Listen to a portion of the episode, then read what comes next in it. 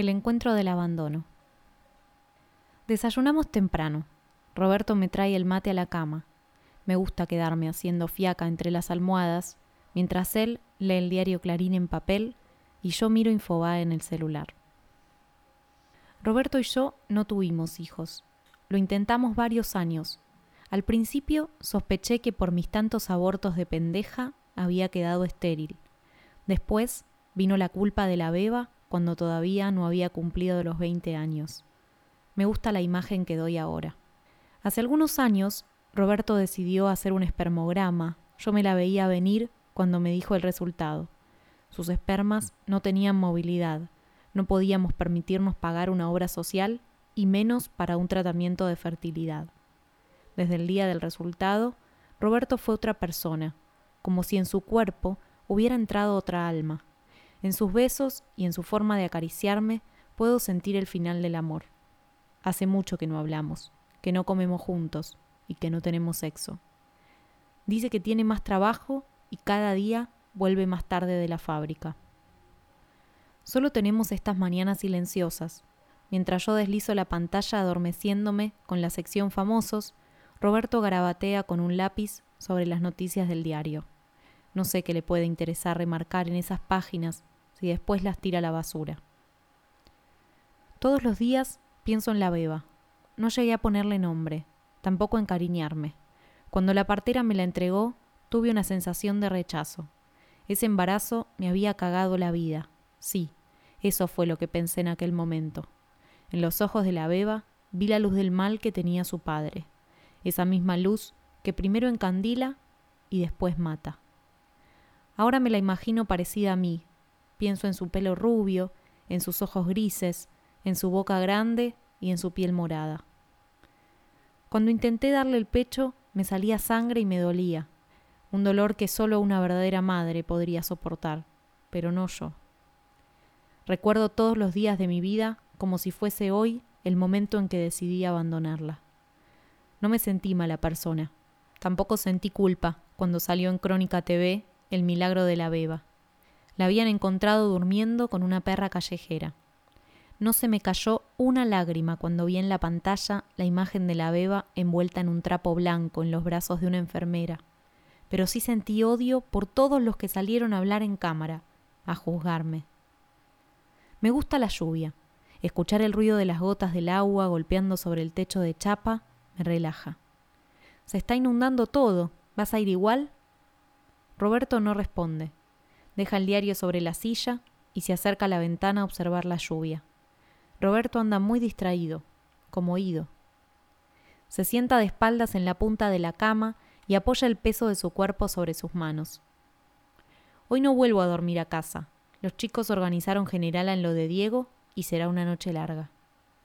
¿Querés que te arme el bolso? No, deja, gracias.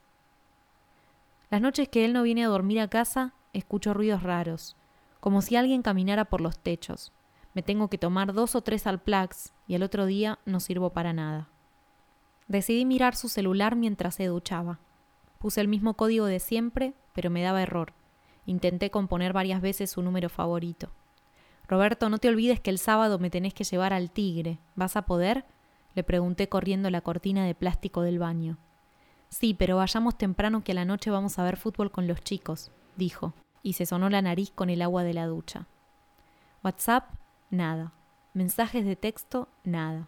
Mails, nada. Puse te amo en los mails y aparecieron nuestros correos de amor del 2002, cuando todavía nos decíamos te amo. Puse te extraño en WhatsApp y mi alma se desangró al ver una conversación con un tal Sebastián. No tenía foto de perfil. Anoté rápido el número de Sebastián detrás de un libro de autoayuda que me habían regalado mis compañeras de budismo. Encendí la computadora, fui a la cuenta de la configuración de WhatsApp y cloné los chats del celular de Roberto con mi computadora. El ruido de la ducha se apagó. Calculé pálida los segundos que tardaría en salir del baño. En las fotos eliminadas no había nada.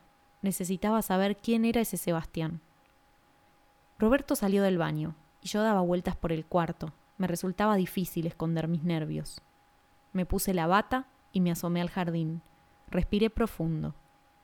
El hombre con el que había estado la mitad de mi vida era una mentira como yo. Quería controlar la situación, pero el dolor me ahogaba. Intentaba recordar a Sebastián.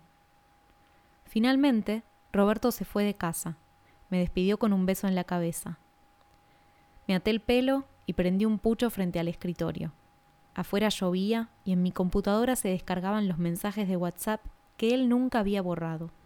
En las conversaciones solo pude encontrar charlas sin sentido con sus amigos del fútbol de los jueves, donde la mayoría tenían fotos de mujeres desnudas, chistes estúpidos y charlas de fútbol. Después estaba el grupo de Generala, otros cuarentones que no aceptaban la vejez, tipos hechos mierda pretendiendo conocer pendejas. Y en el grupo familiar, peleas con sus hermanas por la sucesión de sus padres. En el chat con Sebastián ya no había nada. Había borrado todo cuando salió de casa, como si hubiese sabido que lo iba a espiar. Se me ocurrió marcar el número de Sebastián, y una voz muy familiar de mujer respondió del otro lado. Corté temblando. Con la suerte de tener muchas amigas, se me prendió la lamparita y llamé a Verónica, que trabajaba en una oficina de datos. No le dije nada de mis sospechas. Le pedí si me podía ayudar a averiguar a quién pertenecía ese número y la dirección. Busqué en el mapa a esa persona con quien se acostaba mi marido. Estaba segura que detrás de ese nombre, Sebastián, se escondía una mina. Averigüé que vivía a siete cuadras de nuestra casa.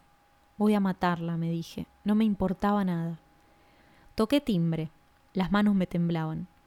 Una mujer se asomó detrás de una cortina, como si me estuviera esperando. La impresión más grande fue al verla. Una mujer joven de ojos grises saltones, labios gruesos rosados, pelo rubio ondulado, nariz alargada y pecas oscuras. Una similitud exacta a mí. Parecía una burla de la vida. Tímida, me observaba detrás del vidrio, con sus labios temblorosos. Abrió la puerta y se acercó a mí. Nos quedamos mirándonos. Ella cerró sus ojos como si estuviera aceptando algo. Le pregunté su nombre. A pesar del tono agudo de su voz, me respondió Milagros.